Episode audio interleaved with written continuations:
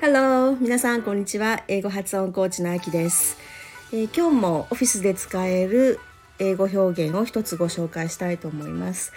今日は Get back to the topic Get back to the topic になります。これはトピックに戻るとか本題に戻るという意味なんですが例えば会議中に話がそれてしまった時にあの予定した議題やトピックに戻る時にあの本題に戻りましょうっていう時に使います。Let's get back to the topic.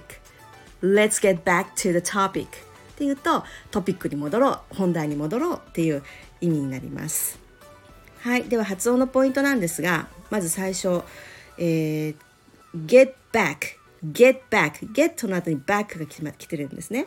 でこの時の get の最最後の t これは、えー、音が消えます。get back っていうとちょっと忙しいので get back get back というふうになります。で t を完全に落としてしまうのではなくてその t が入る隙間というか t が入る気配みたいなのは残しておいてくださいね。なので、えー、get back get back t がそこにいるなっていう気配を残しておいてください。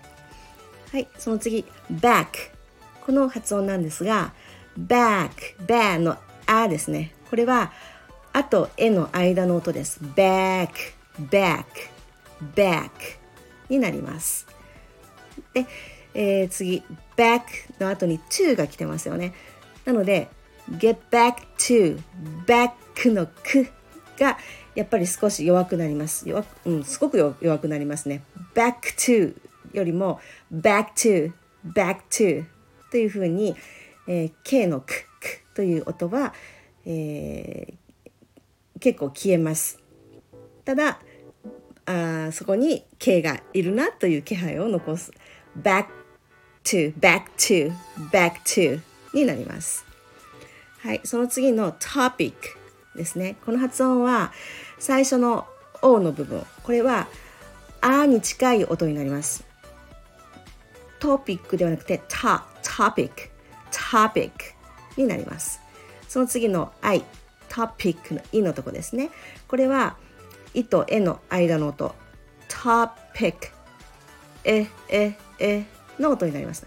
topic, topic で、えー、最初の t の音なんですがこれは息を強く吐きましょう、えー、トピックトピックではなくてトピックトピック t と o は別々に発音するつもりで t, t という t の音を先に t 発音しておいてからその後の a p i c を、えー、続ける気持ちで言ってみてください。Topic topic になります。はい。では、例文で練習してみます。じゃあ、今言ってたこの文ですね。最初の文です。Let's get back to the topic. Let's get back to the topic. はい。では、2番目の文。The topic. これを the agenda に変えています。agenda というのは議題という意味になるんですけれども、まあ、最初が母音ああ母音で始まっているので The agenda になります。では言ってみます。Let's get back to the agenda. Let's get back to the agenda. はい。どうでしょうか。では今日は以上です。最後までお聴きいただいてありがとうございました。